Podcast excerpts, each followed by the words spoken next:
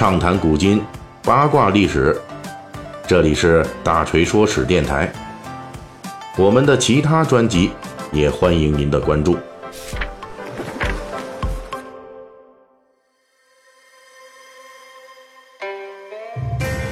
上一回《三国演义》细节解密，咱们跟大家聊的是我们开启的这个话题：东汉末年刘氏三墓啊，最后一位周墓，益州牧刘焉。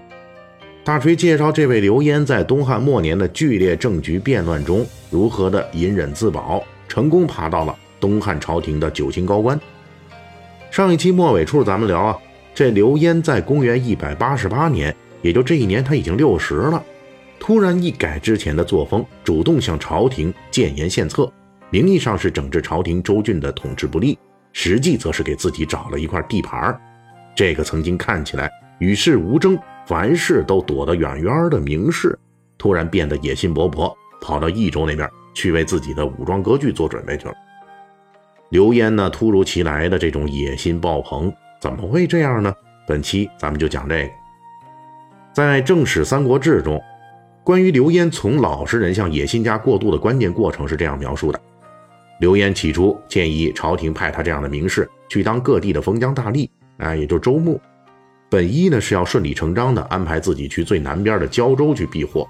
结果这个时候，著名的谶纬大师董福却来私自找刘焉说：“说这个京师洛阳即将大乱，我观察了益州上空啊，有天子气。”刘焉正是因为董福的这番话改变主意了，决心跑去益州去接应这一份天子气。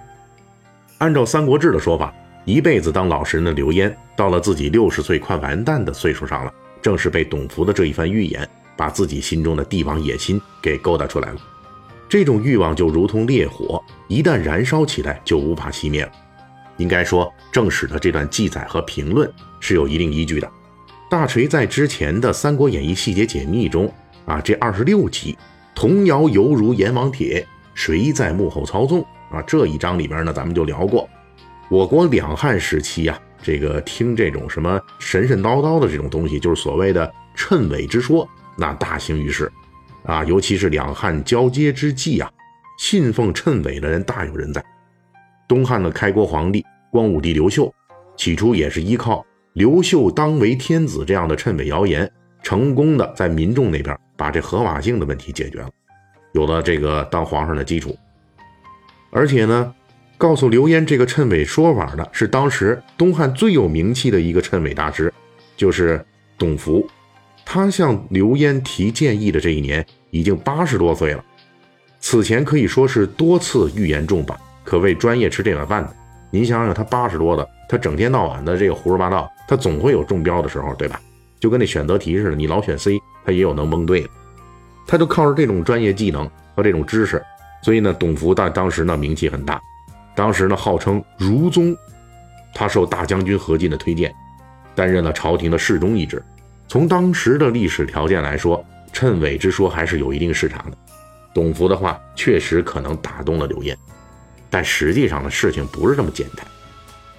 刘焉从二十岁担任郎中，在东汉官场几经浮沉，混迹了四十年，凭着过人的智慧和隐忍的自保技能，熬过了两次党锢之祸，又避开了黄金乱局。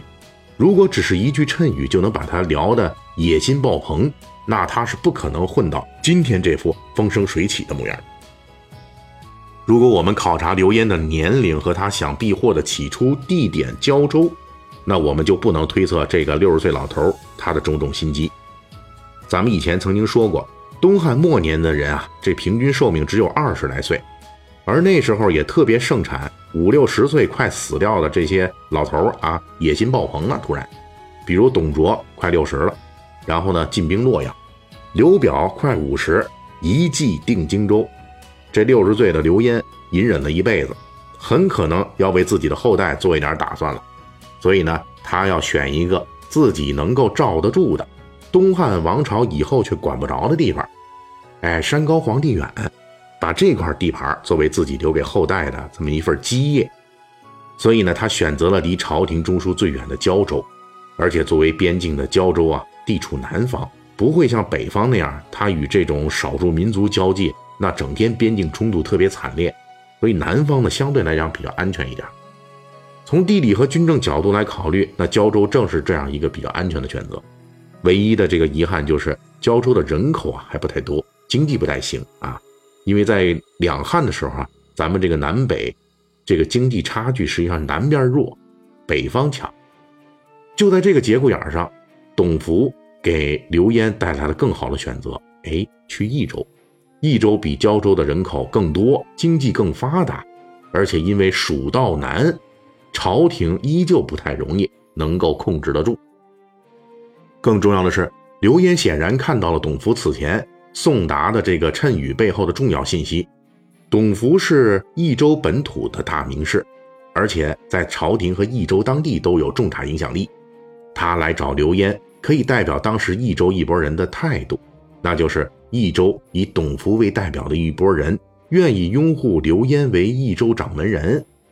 这相当于在益州提前为刘焉准备了基本盘，这种优势，那刘焉去胶州肯定得不到啊。所以益州这会儿豪强，有兵有粮有钱有名望，唯一缺的就是一个朝廷派来的名士当招牌。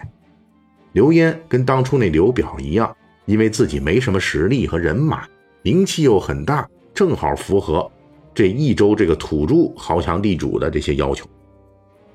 刘焉正是在接受了谶纬之说的同时，也接收了董福带来的这些关键的资源。啊，经过仔细的权衡，他选择去了益州。天子气那东西啊，信不信两可。但是呢，提前取得益州部分豪强大族的支持，这可是他空降地方当州牧最大的政治资源。而在这之后的历史，也确实如刘焉和董福商量好的那样，公元一百八十八年。益州马相等人组织黄巾军，益州刺史等人被杀，州郡大乱。在这种情况下，益州本土豪强需要一个外来的名士和朝廷官方背景的人出面，来整合他们的力量，稳定乡里。这个动机和需求跟支持刘表的荆襄本土豪强的诉求非常接近。就此，刘焉得到了名正言顺的机会，而益州本土的豪强大族贾龙等人。一方面聚集自己的家族兵力镇压黄巾军，一方面在董福的牵线搭桥下，都支持了刘焉主政益州。比起同宗刘表单枪匹马去荆州，那刘焉去益州更像是谋定而后动，谈好了价格去收货，一次性执行合同。八十岁高龄的董福也一并跟着他回益州，在董福的影响下。任安等一批益州谶纬精群人物都跑进了刘焉的阵营，有了益州豪族强大的支持，有了董福的牵线搭桥，刘焉终于成为了益州之主。但是，这位看起来老实了四十年的刘焉，跟刘表一样，都不是任由豪强大族揉捏的面团儿，人家说什么你就干什么，不是那么着的。老实人发起火来，那比寻常人还要厉害。刘焉这么一来啊，并没有让当地的豪强大族从此稳定下来，反而成了又一轮政局纷乱的开端。这其中究竟发生了哪些没有料到的事情？咱们下一期接着讲。最后呢，咱们做一个广告：大锤与喜马拉雅合作出品的有声小说最近推出了，这套作品改编自范先会的《炎黄家族没有名字的人》。